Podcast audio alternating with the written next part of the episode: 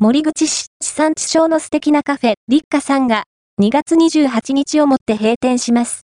こちらは、大枝南町にあるカフェ、立花さん。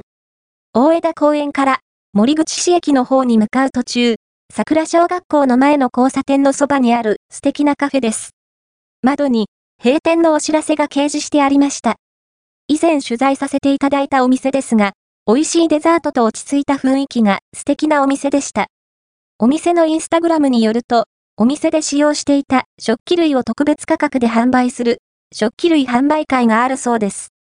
日程は2月29日13時0分から16時0分と3月1日2日13時0分から16時0分詳しくはお店のインスタグラムでご確認ください。